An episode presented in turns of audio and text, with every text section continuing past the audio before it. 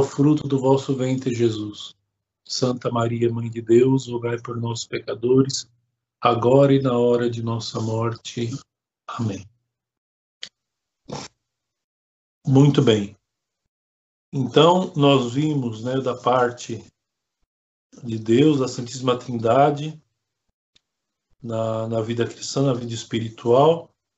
E agora nós vamos ver da parte da Santíssima Virgem, dos santos e dos anjos na vida cristã.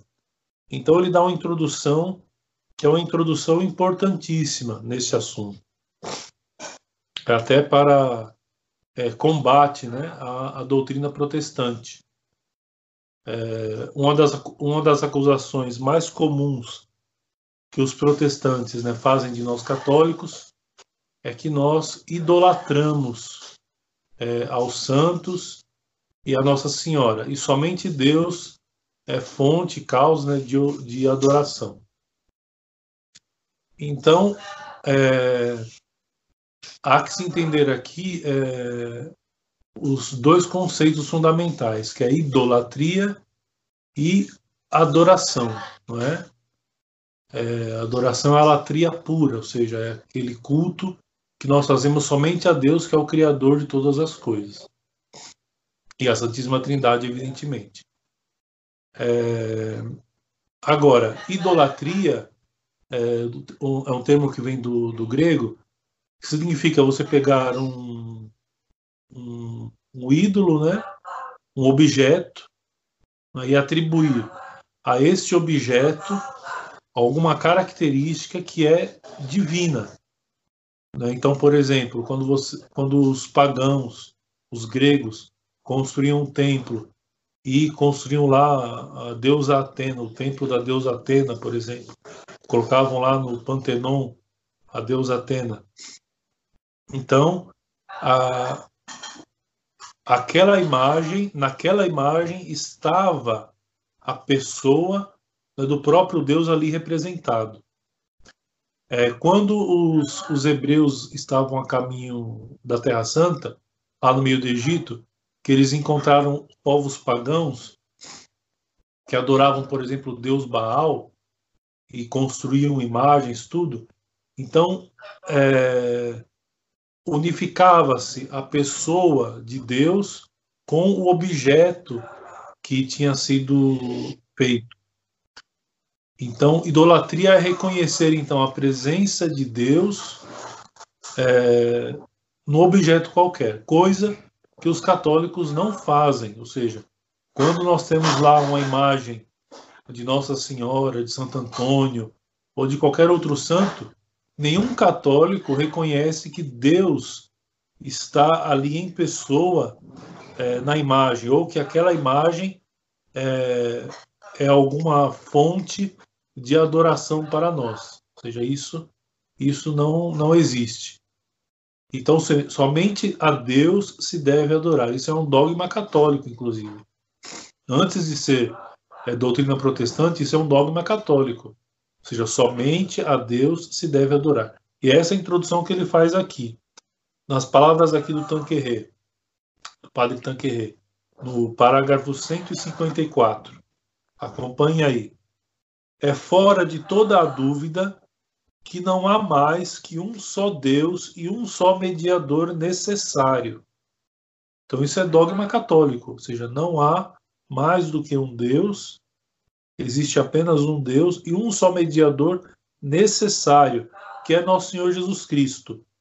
Unus enim Deus, unus est, et mediator Dei et hominum, homo Christus Jesus, ou seja, há um só Deus e um só mediador entre Deus e os homens, o homem Jesus Cristo. Isso está em Gálatas, capítulo 2, versículo 20, a nota que ele coloca aqui. Então, ou seja, isso é um dogma católico. Existe um só Deus e um só mediador necessário entre Deus e os homens, que é nosso Senhor Jesus Cristo. Nós não precisamos de mediador, mediadores intermediários entre Deus e os homens. Nosso Senhor Jesus Cristo cumpre é, este papel. Isso é dogma católico. Então, é, cabe nós afirmarmos isso com todas as letras, quando algum protestante vem, vem conversar sobre nós, com, é, conosco sobre isto. Ou seja, calma lá, a Igreja Católica define isso como dogma. Existe um só Deus e um mediador. Isso está na palavra de Deus, na carta de São Paulo aos Gálatas. Ou seja, há um mediador que é nosso Senhor Jesus Cristo, e basta, e pronto. Agora, nós lembramos, semana passada, é que existe, é, que nosso Senhor Jesus Cristo é a cabeça, nós somos os membros, e que pertence também à igreja, é, pertence ao corpo místico de Cristo, que é a igreja, aqueles que estão já juntos de Deus que a gente chama de igreja celestial. Mas, diz, continua aqui o texto, aprouve a sabedoria e bondade divina dar-nos protetores, intercessores e modelos que estejam, ou ao menos pareçam estar, mais perto de nós. São os santos, que, tendo reproduzido em si mesmos as perfeições divinas e as virtudes de nosso Senhor fazem parte do seu corpo místico e se interessam por nós que somos seus irmãos. Então, seja, nós somos irmãos no batismo daqueles que já estão com Deus é, no paraíso. E interessa para eles que nós alcancemos também a salvação. A gente chama isso de comunhão dos santos que a gente, é, a gente reza no credo. Nós cremos na comunhão dos santos, ou seja, que aqueles que partiram, aqueles que estão junto de Deus, o fato deles terem partido desta terra é, não exclui eles do corpo místico de Cristo, que é a igreja. É, não existe uma desirmanação, é, não, existe, não existe possibilidade de quebra é, de amizade entre nós e aqueles que estão junto de Deus. Como nós já vimos a semana passada, só o pecado faz isso quando as almas que partem vão para o inferno. Honrá-los, os santos, né? Honrá-los é honrar ao próprio Deus neles, que são um reflexo das suas perfeições. Então, ou seja, os santos, enquanto estavam nesta vida, eram, já eram reflexos das perfeições divinas. Então, seja, o seu modo de viver, os exemplos que eles nos deixaram, enfim, tudo isso é honrando essas virtudes neles, nós honramos ao próprio nosso Senhor Jesus Cristo. Invocá-los é, em última análise, dirigir a Deus as nossas invocações pois que pedimos aos santos, sejam nossos intercessores perante o Altíssimo. Então, ou seja, do mesmo modo que nós, aqui que estamos na terra, podemos rezar uns pelos outros, aqueles que estão junto de Deus podem e continuam rezando também por nós que estamos aqui na terra. É, então, é, percebam que não é aquela mediação de salvação, seja, os santos não salvam ninguém, nem mesmo Nossa Senhora. Ou seja, nem os santos nem Nossa Senhora salvam ninguém. Nosso Senhor Jesus Cristo que nos salva. Ou seja, é a, media, a mediação é necessária para a nossa salvação, é nosso Senhor Jesus Cristo quem faz. Agora, nos santos nós temos modelos, nós temos exemplos e mais ainda, eles que estão junto de Deus continuam tendo o poder de rezar, de invocar a Deus por nós, pela nossa salvação. Assim como a mãe reza pelo seu filho, um amigo reza pelo outro amigo, e assim por diante.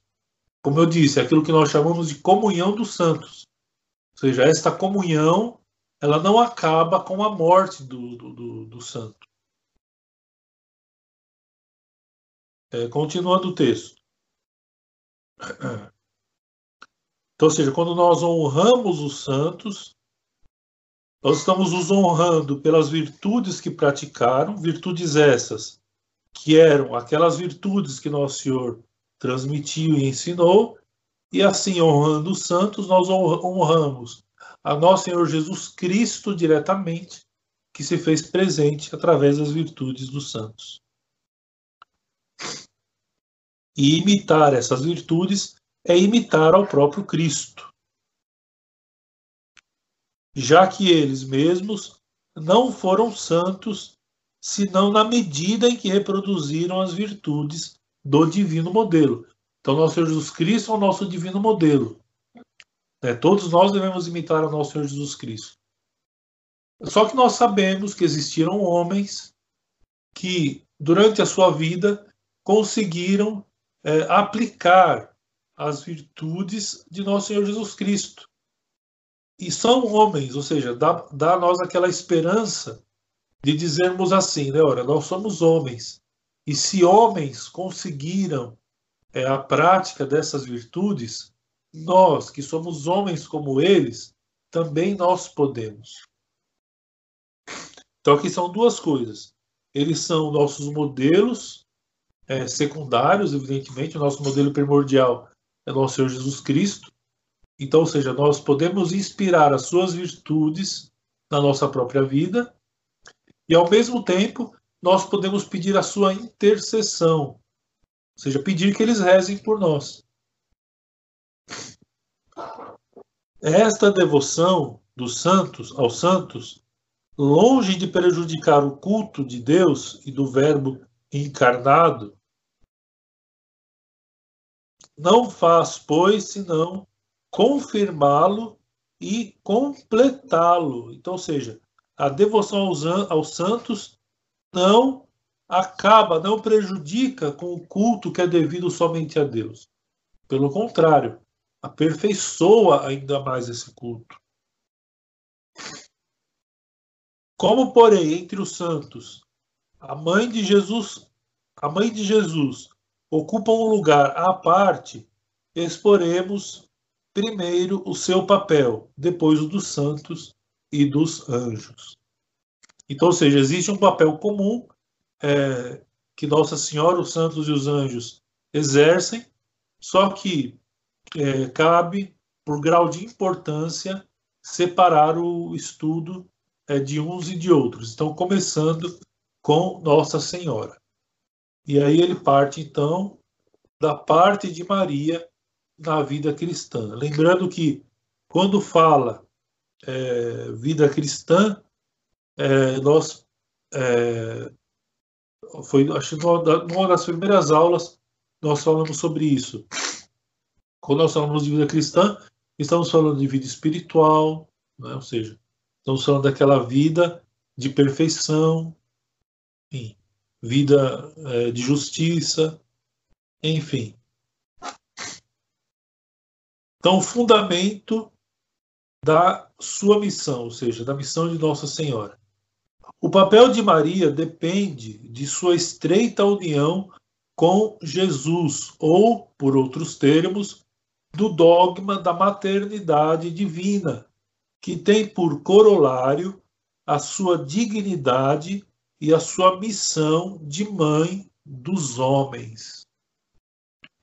Então, ou seja, existe um dogma que é o dogma da maternidade divina.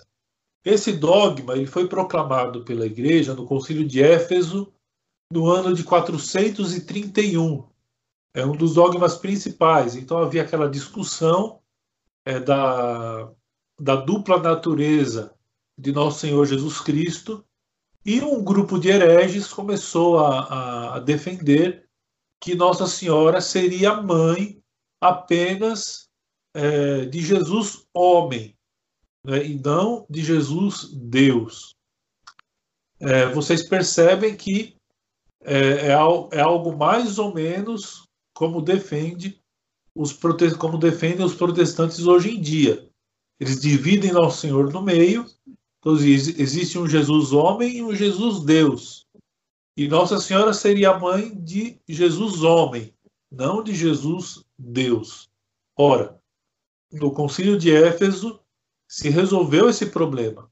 Até porque, quando a igreja proclama um dogma, ela não está trazendo à tona aos cristãos uma novidade. Assim, a partir de hoje é assim e ponto final. Não. Quando a igreja, quando a igreja proclama um dogma, ela está dizendo o seguinte: olha, desde os primórdios, desde o início do cristianismo, é Nossa Senhora, no caso aqui do dogma da maternidade divina, Nossa Senhora tem o título de Theotokos, né, ou seja, Mãe de Deus. E não é agora, é, por causa de um grupo de novos teólogos que vem com a nova ideia, que nós vamos mudar essa posição. Então, seja, Nossa Senhora é a mãe de Deus e ponto final. Então foi proclamado esse dogma, é, pondo fim à discussão com os hereges daquele tempo. Então, seja, nosso Senhor Jesus Cristo, ele tem duas naturezas, uma humana e uma divina. E essas duas naturezas, elas não são separadas, elas são unidas numa só pessoa, que é a pessoa de nosso Senhor Jesus Cristo não é? que é o que nós chamamos de união hipostática. Então, ou seja, existem duas naturezas, uma divina e uma humana, só que essas duas naturezas estão unidas numa única pessoa, que é a pessoa do Verbo, a segunda pessoa da Santíssima Trindade. Então, é, Nossa Senhora, ela sempre teve essa, esse título de Mãe de Deus. Basta, por exemplo, pegar os, os rituais de missa mais antigos que existem, né? Então, quando São Tiago, por exemplo, São Tiago Menor, ele em Jerusalém ele criou um, fez um ritual para a celebração da Santa Eucaristia. Então, lá no primeiro século já consta do texto de São Tiago é Nossa Senhora sendo tratada como a Teotocos, ou seja, a mãe de Deus. Nos rituais mais, anterior, mais antigos do que o Concílio de Éfeso, em 431, é, dos ortodoxos, por exemplo, em algum momento, sobretudo naquela parte do, da próxima consagração, do cânon da missa, a Nossa Senhora é sempre tratada como Mãe de Deus. Então, ou seja, não é agora que vai ser diferente. Ou seja, Nossa Senhora ela é Mãe de Deus, por um motivo muito simples. Nós não dividimos Nosso Senhor no meio não é? Então, quando Nossa Senhora, quando, nós, quando Deus escolhe Maria Santíssima por mãe, Nossa Senhora se torna mãe não da metade desse ser, mas do ser por completo. Isso não quer dizer que Nossa Senhora seja maior do que Deus. É outra confusão que os protestantes fazem. Ora, porque uma mãe em dignidade é maior do que o filho. Não, nesse caso não. Nesse caso, é, Nossa Senhora, embora sendo mãe de Deus, ela ainda assim é menor do que Deus. Ela ainda assim é menor do que Nosso Senhor Jesus Cristo. Não é mais. É o simples fato é, que é, uma coisa interessante de nós percebermos na doutrina católica é que se nós negamos um dogma, automaticamente nós negamos vários outros. Né? Então, corre-se o risco, por exemplo, dos protestantes, ao negarem a maternidade divina, começarem, com o tempo, a negarem a união hipostática. Coisa, por exemplo, que já acontece com os testemunhas de Jeová. É? Então, Jesus, para os testemunhos de Jeová, já nem mais Deus é. Já não é mais a segunda pessoa da Santíssima Trindade. Então acaba, acaba acontecendo isso, ou seja, os protestantes vão evoluindo e você nega um dogma, você começa a negar outros, é, por osmose, por, é, naturalmente acontece isso. Ao passo que, ao, de, ao defendermos um dogma, nós estamos defendendo todo um corpo doutrinário. Não é? Então, devemos ficar atentos a isto. E ficarmos prontos também para responder aos protestantes quando eles vêm falar conosco. Então, ou seja, ele diz aqui mais ainda: quando é, Deus né, escolhe Nossa Senhora por mãe, é, dá a ela também uma dignidade que está atrelada à sua missão de ser mãe dos homens. E nós vamos entender isso quando, é, ao pé, aos pés da cruz, Nosso Senhor entrega aos cuidados de São João Maria Santíssima. Bom, continuando o texto. É no dia da encarnação que Maria é, cons é constituída mãe de Jesus. Não da metade dele, mas ela é constituída no momento da encarnação, ela é constituída mãe de Jesus. Mãe de um filho Deus. É? Ou seja, filho e Deus. Ou seja, existe uma pessoa apenas ali. Duas naturezas, tudo bem, mas existe uma pessoa ali. Que é a pessoa do Verbo. Mãe de Deus. Ora, se bem repararmos no diálogo entre o anjo e a Virgem, Maria é mãe de Jesus, não somente enquanto este é pessoa privada, senão enquanto é Salvador e Redentor. O anjo não fala somente das grandezas pessoais de Jesus, é o Salvador, é Messias esperado, é o Rei eterno da humanidade regenerada, cuja maternidade se propõe a Maria, ou seja, serás mãe do Salvador. Então, ou seja, essa é a proposta do anjo. Então, o anjo ele não divide Nosso Senhor no meio. Você será mãe é, de parte daquele que será o Salvador. Não, será mãe do Salvador. Toda a obra redentora está suspensa no fiat de Maria. Aliás, São Luís Maria Grion de Montfort, ele afirma mais ou menos isso. Né? Durante alguns segundos, toda a salvação da humanidade ficou suspensos no lábios, nos lábios de uma mulher, dependendo do fiat de Maria. E disto tem a Virgem plena consciência, sabe o que Deus lhe propõe, consente no que Deus lhe pede, sem restrição nem condição. O seu fiat responde à amplidão das proposições divinas, estende-se a toda a obra redentora. Então, quando a Senhora dá o seu fiat, é, ele, ele faz a afirmação aqui que Nossa Senhora entende o papel que ela deve assumir é, na salvação dos homens. Maria é, pois, a mãe do Redentor e, como tal, associada à sua obra redentora. Então, ou seja, Nossa Senhora, de tal modo, é, é deste modo que a igreja também afirma, ainda não como dogma, mas nós vamos, nós vamos ver mais para frente. Nossa Senhora, ela é corredentora. Nossa Senhora é o nosso redentor, não tem dúvida disso. Só que por participar da obra da redenção de um modo é, tão singular como, como esse modo de Nossa Senhora, ela é corredentora era associada à obra redentora.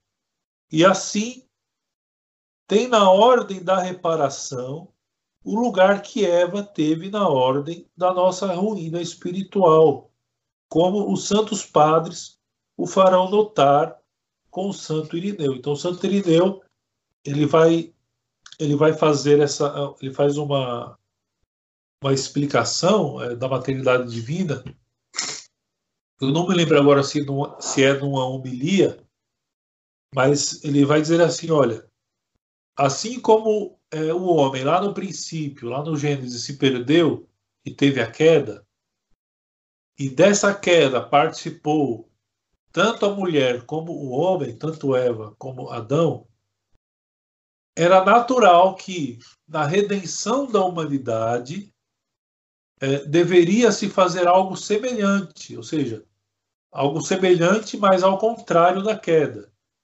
Se no papel, se na queda, é, uma mulher disse sim ao anjo mau, ao demônio, revestido da serpente, nós temos que ter na redenção uma mulher que diga assim ao outro anjo, ao anjo bom.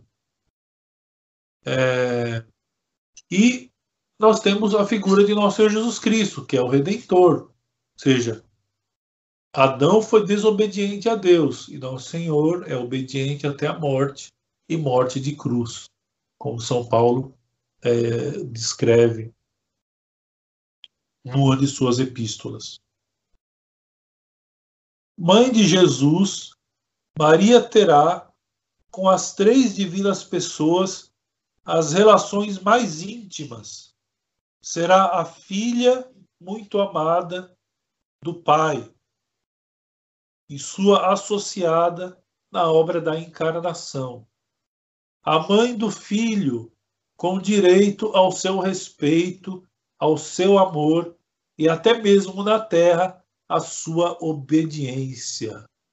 Et erat subditus illis, e era submisso a eles, diz é, o livro de São Lucas, da passagem quando Nosso Senhor, quando Nossa Senhora e São José encontram Nosso Senhor no templo, é, e diz que daquele momento em diante, né, era submisso a eles.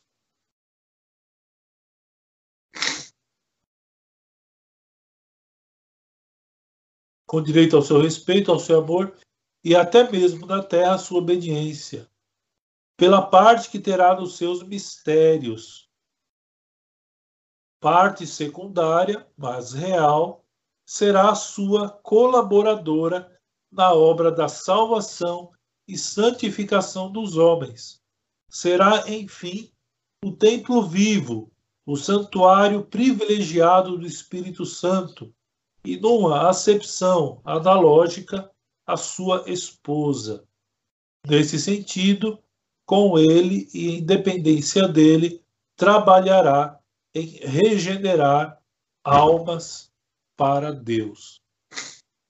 Então, seja, embora não é pelo sangue de Nossa Senhora que nós somos salvos, Deus ele quis que Nossa Senhora fosse coparticipante da redenção da humanidade.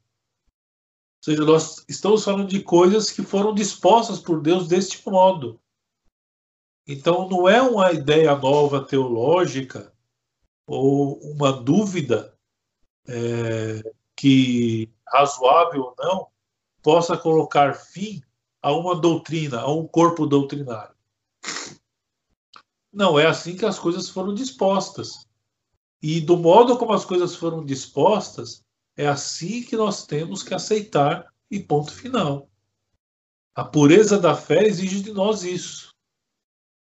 Ou seja, que nós confiemos de tal modo em Deus que tudo aquilo que Ele dispôs para a nossa salvação é, não seja modificado por uma ideia, por uma nova doutrina, por um novo ventre doutrinário etc. Aliás, São Paulo a Timóteo, ele chega a prever isto. Ele chega a prever isto, né? ou seja, virão, virão tempos em que os homens não suportarão a sã doutrina e fabricarão para si né, doutrinas que sejam mais afáveis, mais agradáveis de ouvir, etc. Não é, nós temos uma doutrina concisa, pura, limpa, que nos foi passada, que nos foi passada de século em século pela Santa Igreja. E é essa doutrina, pura como ela é, que nós devemos é, crer, professar e ensinar aos demais. Certo? Continuando. 156. É igualmente no dia da encarnação que Maria é constituída mãe dos homens. Jesus, como dissemos no 142, é o chefe da humanidade regenerada, a cabeça do corpo místico de que nós somos os membros. Isso nós vimos a semana passada. Ora, Maria, mãe do Salvador, gera-o todo inteiramente e, por conseguinte, como chefe da humanidade, como cabeça do corpo místico. Gera, pois, também todos os seus membros, todos aqueles que nele estão incorporados, todos os regenerados ou aqueles que são chamados a selo. E assim, ao ser constituída a mãe de Jesus enquanto a carne, é constituída ao mesmo tempo mãe dos seus membros segundo o Espírito. Veja que doutrina formidável. Nós vamos ter a certeza da maternidade dos homens aos pés da cruz. Quando o Senhor diz: mulher, eis aí teu filho, filho, eis aí a tua mãe. Então é nesse momento né, que, a, que, que nós é, nos colocamos ali na pessoa de São João, nós colocamos ali na, na pessoa de São João, nos vemos nele e ouvimos nosso Senhor Jesus Cristo dizer, como a São João, dizer para nós mesmos: Eis aí o teu filho, eis aí a tua mãe. Mas, veja só o que o padre Tanqueray diz. É antes disso, ou seja, é na encarnação que Nossa Senhora é, se torna mãe também dos homens. Veja a lógica doutrinária, é coisa muito simples. Nossa Senhora é mãe de Nosso Senhor Jesus Cristo por completo. É? E se São Paulo ele vai afirmar, como nós vimos anteriormente, que Nosso Senhor Jesus Cristo é a cabeça e nós somos os membros, quando Nossa Senhora diz o seu fiat, faça-se em mim segundo a vossa vontade. E ali no momento da e aí acontece a encarnação. Naquele momento da encarnação, Nossa Senhora está assumindo a maternidade não só de Nosso Senhor Jesus Cristo, ou seja, na pessoa do Verbo, mas também do corpo místico de Cristo, que é a Igreja. Olha que doutrina fantástica, fabulosa. E isso não quer dizer que Nossa Senhora ocupa um papel é, mais importante que o de Nosso Senhor Jesus Cristo na nossa salvação. Não quer dizer isso. Não é muito pelo contrário. O bom católico ele entende muito bem os papéis. Mas foi assim que Deus dispôs as coisas. Ou seja, nós não temos que discutir aquilo que Deus dispôs para nós. É assim que Deus dispôs, é assim que tem que ser. Ou seja, Nossa Senhora, então, ela, sendo mãe de Nosso Senhor Jesus Cristo, olha que fabuloso, sendo mãe de Nosso Senhor Jesus Cristo, por inteiro, homem-deus, ela acaba assumindo a maternidade do corpo místico de Cristo, que é a igreja. E aí, naquele momento da encarnação, ela assume também a nossa maternidade.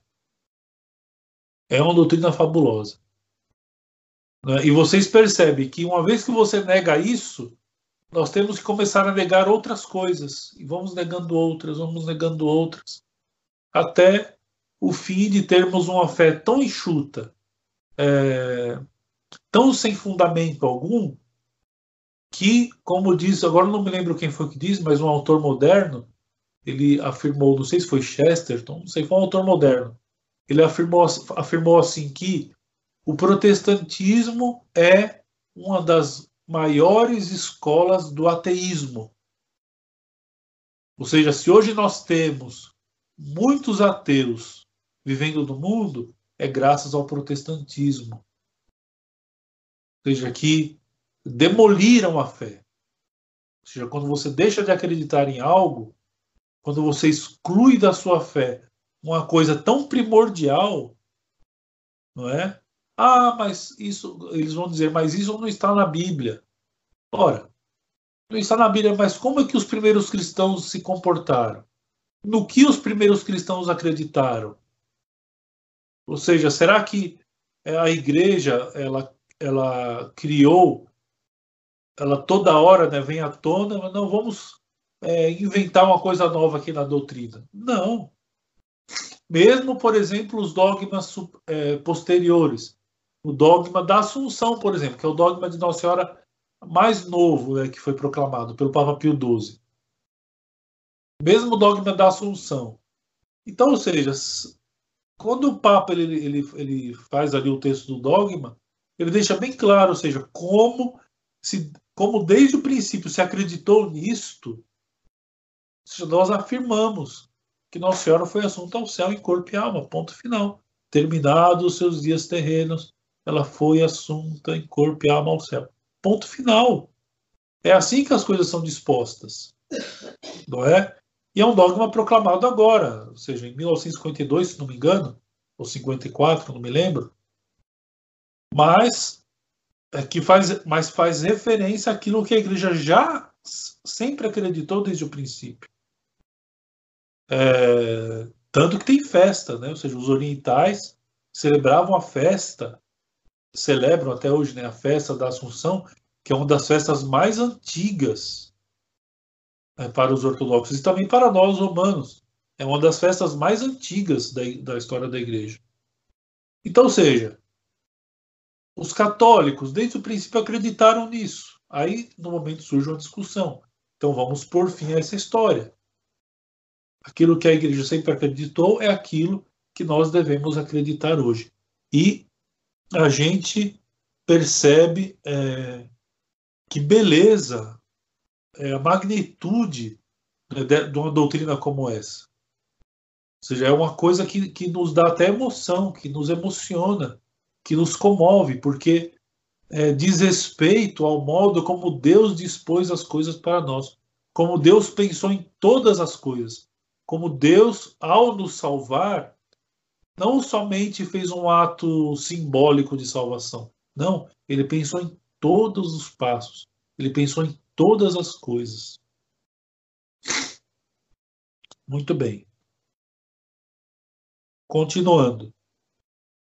A cena do Calvário não fará senão confirmar esta verdade, que já, que já, já era verdade na encarnação.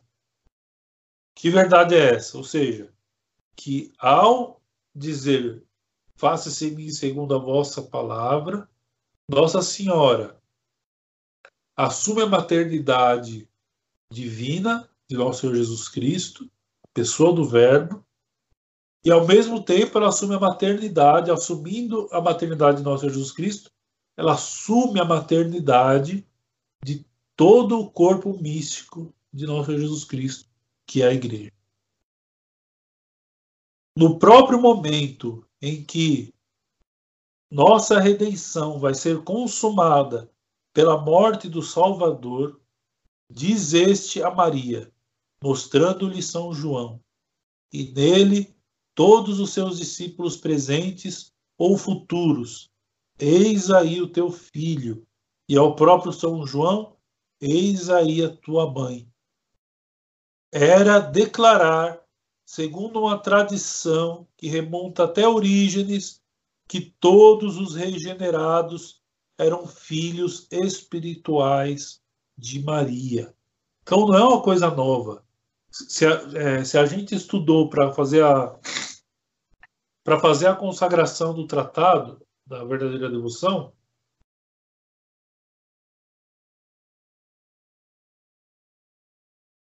se a gente se lembra bem, é, o, é, São, São Luís Maria de Montfort, ele vai fazer essa afirmação lá no, no momento do texto. Ou seja, que a consagração Nossa Senhora, ou seja, você to, se tornar filho espiritual de Nossa Senhora, não é uma coisa é, nova, não é uma novidade na história da igreja. Uma coisa que remonta lá aos primórdios. Orígenes é do segundo século não é? Orígenes teve contato com santos que foram discípulos diretos dos apóstolos. É desse duplo título de mãe de Deus e mãe dos homens que deriva o papel que Maria desempenha na nossa vida espiritual. Então, ou seja, ele explicou tudo isso para dizer que esse duplo título de Nossa Senhora, de Mãe de Deus e Mãe dos Homens, é que é, Nossa Senhora vai desempenhar um papel na nossa vida espiritual. E aí ele vai fazer, vai explicar aqui então qual é o papel de Nossa Senhora na nossa vida espiritual. Então ele vai dizer, no número 157, Maria, causa meritória da graça. Nossa Senhora é causa meritória da graça. Veja que ele, ele é como se ele tratasse um paralelo. Lembra lá no início que ele vai dizer que nosso Senhor Jesus Cristo é causa meritória da nossa vida espiritual. Certo? Agora ele vai dizer que Maria é causa meritória da graça. O que quer dizer isso? Vimos no número 133 que Jesus é a causa meritória principal e em sentido próprio de todas as graças que recebemos. Católico nenhum tem dúvida disso. Maria, sua associada na obra da nossa santificação, mereceu secundariamente e somente de congruo com mérito de conveniência todas essas mesmas graças. Não as mereceu senão secundariamente, isto é, em dependência de seu filho, e porque este lhe conferiu o poder e mereceu por nós. De congruo, ou seja, de presente, né? Então, ou seja, Nossa, Nossa Senhora, ela é causa meritória é, de congruo, em dependência de seu filho, porque esse lhe conferiu o poder de merecer por nós. Daí causa meritória. Então, ou seja, Nossa Senhora também pode merecer por nós alguma graça. É lógico que a doutrina é muito clara. De nosso Senhor, de nosso Senhor recebemos todas as graças. Mas de congruo também recebemos de Maria Santíssima. Mereceu-as primeiro no dia da encarnação, no momento em que pronunciou o seu fiat, é que realmente a encarnação é a redenção começada. Cooperar, pois, na encarnação é cooperar na redenção, nas graças que dela serão fruto e, por conseguinte, em nossa salvação e santificação. Então, seja, quando Nossa Senhora é, na, na encarnação, com, quando Nossa Senhora coopera na encarnação, ela coopera automaticamente na redenção. É automático isso. Então, por ela ter merecido, ter sido escolhida por Deus para ser a mãe de nosso Jesus Cristo, ela acaba sendo então corredentora da nossa salvação. E depois, no decurso de toda a sua vida, Maria, cuja vontade é em tudo conforme a de Deus, como a de seu filho, associa-se à obra reparadora. Então, ou seja, se nós podemos dizer que nosso Senhor Jesus Cristo repara por nós, repara os nossos pecados, nossa Senhora, em contrapartida, ao ser a mais perfeita imitadora de nosso Senhor Jesus Cristo, é, também é, associa-se à obra de reparação. É ela que educa a Jesus, que sustenta e prepara para a imolação a vítima do Calvário. Forte essa expressão. É ela que educa Jesus, que sustenta e prepara para a imolação a vítima do Calvário. Associada às suas alegrias como as suas provações, aos seus humildes trabalhos na casa de Nazaré, as suas virtudes, ela se unirá por uma compaixão generosíssima à paixão e morte de seu filho, repetindo o seu fiat ao pé da cruz e consentindo na imolação daquele que ama indizivelmente mais que a si mesma, e o seu coração amante será, tra será transpassado de uma espada de dor. Isso é a profecia do velho é, Simeão, quando Nossa Senhora vai apresentar Nosso Senhor no templo. Espada de dor transpassará a tua alma. Então, ou seja, do Calvário, assim como no seu Fiat, é, Nossa Senhora, ela participa da redenção, não é? Ali no Calvário, Nossa Senhora, ela é imolada junto do seu filho conosco. É claro que não de um modo cruento, como foi nosso Senhor Jesus Cristo, mas de um modo incruento, como na Santa Missa. Que de merecimentos não adquiriu ela por esta imolação perfeita, ou seja, quando ela repete o seu fiat. Então, a senhora, na hora da cruz, ela consente naquilo né, que Deus Pai deseja realizar. E continua a aumentá-los por esse longo por esse longo martírio que padece depois da ascensão de seu filho ao céu, privada da presença daquele que fazia sua felicidade suspirando ardentemente pelo momento em que lhe poderá ser unida para sempre, e aceitando amorosamente essas, essa aprovação para fazer a vontade de Deus e contribuir para edificar a igreja nascente, Maria acumula para nós inumeráveis merecimentos. Então, seja, Nossa Senhora, durante toda a sua vida, acumula merecimentos. E esse, esses merecimentos são aplicados aos seus filhos. Ou seja, como uma mãe que sofre né, pelos seus filhos quando estão passando por um momento de penúria. Os seus atos são tanto mais meritórios quanto mais perfeita é a pureza de intenção com que são praticados.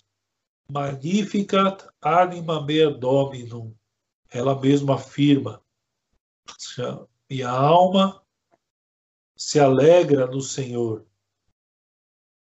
Mais intenso o fervor com que cumpre a sua integridade a vontade de Deus. Ecce antila dominus. Fiat mic verbum tum. Eis a escrava do Senhor, faça-se em mim segundo a vossa palavra. Mais estreita a união com Jesus, fonte de todo mérito. Então, seja, quanto mais é estreito o laço que une Nossa Senhora a nosso Senhor, mais méritos ela alcança por nós. É certo que esses merecimentos eram, antes de tudo, para ela mesma e aumentavam o seu capital de graça e os seus direitos à glória, assim como nós podemos merecer por nós mesmos, aumentando o nosso capital de graças. Mas, em virtude da parte que tomava na obra redentora, Maria merecia também de congruo para todos, e se é cheia de graça, para si mesma, deixa transbordar essa graça sobre nós, segundo a expressão de São Bernardo. É, plena sibi, nobis superplena et superflu, superfluens. Então, ou seja, é, quer dizer o seguinte: seja, é, Nossa Senhora é plena é, mas para nós, ela se faz é super plena e ela deixa transbordar essas graças para nós. É uma tradução assim é, de imediato, né? É, mas ele faz essa explicação é, antes de, de fazer essa versão de São Bernardo. Então, ou seja, vamos lembrar daquilo que foi dito no início. Seja, quando Nossa Senhora aceita ser mãe do Filho de Deus, quando ela aceita ser mãe de nosso Senhor Jesus Cristo, ela aceita ser mãe da pessoa do Verbo, certo? Sendo mãe da pessoa do Verbo, ela assume a maternidade, ela assume a maternidade do corpo místico de Cristo, que é a Igreja. E por causa disso, os méritos que ela é, adquire para si mesmo durante a vida não serão somente aplicados para ela, como para todos os seus filhos, como para toda a igreja. Certo? Então, essa é a, a ideia geral. Nós já estamos em. Nossa, passou rápido o tempo hoje. É, faltam 5 para as 10. É, e aí, para a gente não, não demorar muito, então a gente continua é, o número 159 a partir da, da semana que vem, segunda-feira que vem. Tá bom? Aí eu deixo aí um espaço para vocês fazerem perguntas. Padre, boa noite, Felício.